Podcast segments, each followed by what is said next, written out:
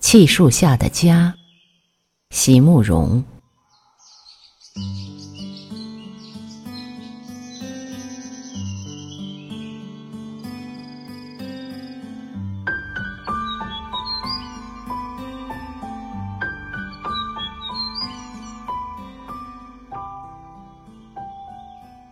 我先是被鸟的鸣声吵醒的，是个夏日的清晨。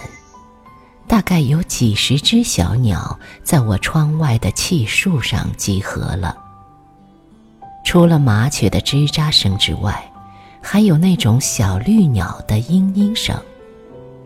我认得那种声音，年年都会有一两对小绿鸟来我的树上筑巢。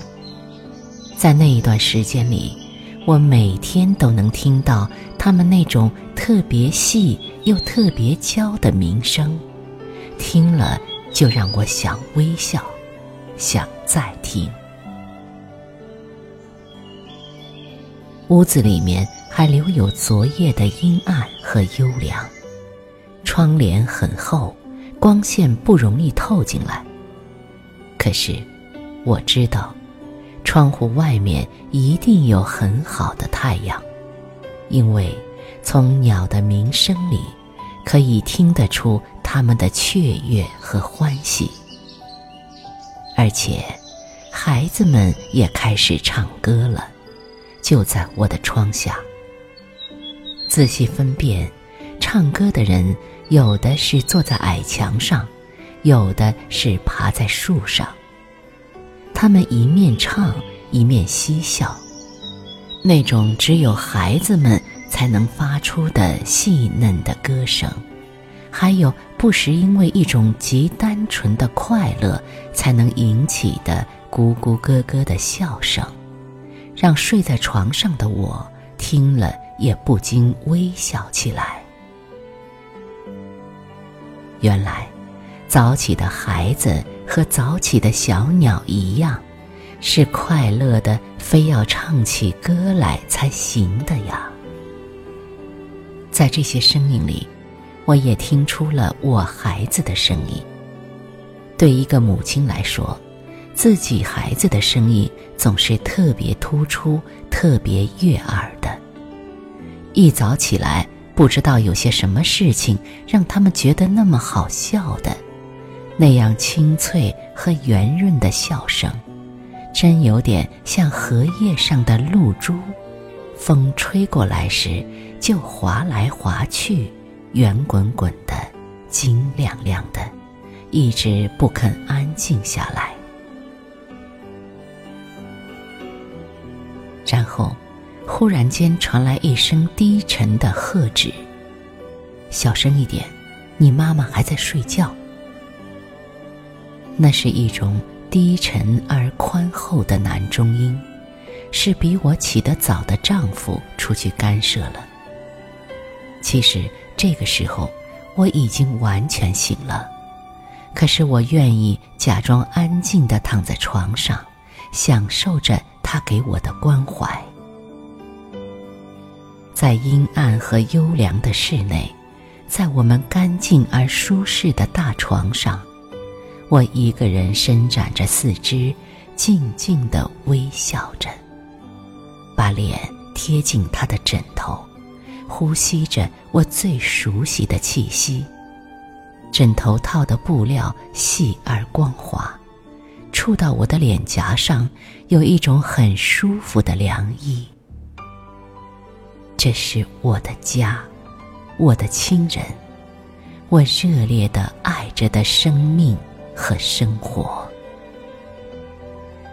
我虽然知道，在这世间。没有持久不变的事物，虽然明白时光正在一分一秒的逐渐流失，可是，能够在这一刻，能够在这个夏天的早上，清楚的感觉到自己的幸福，一种几乎可以听到、看到和触摸到的幸福，我恐怕真要感谢窗外。那十几棵的气树了。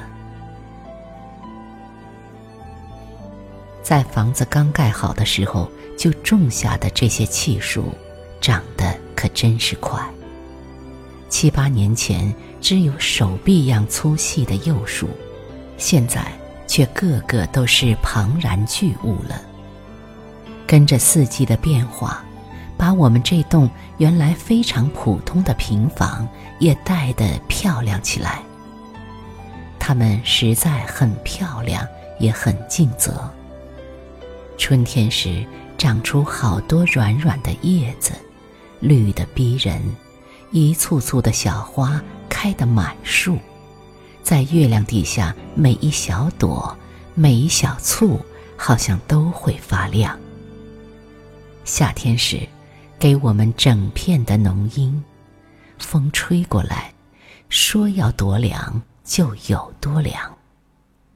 秋来时，可以变得很黄很红，几乎所有路过的人都会忍不住摘下一两片。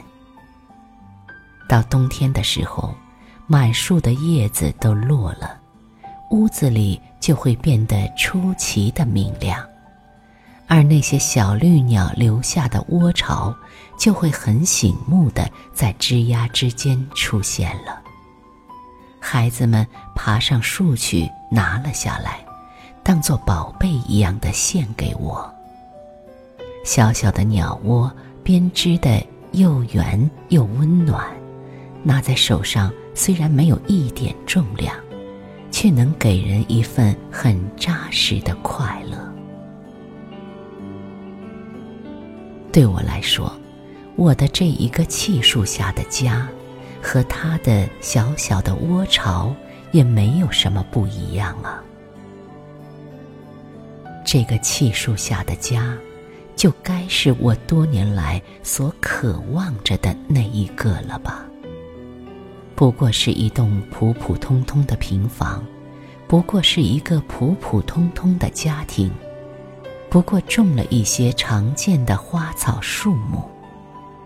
春去秋来，岁月不断的重复着同样的变化，而在这些极有规律的变化之中，树越长越高，我的孩子越长越大。我才发现，原来平凡的人生里，竟然有着极丰盈的美，取之不尽，用之不竭。我的心中因而常常充满了感动与感谢。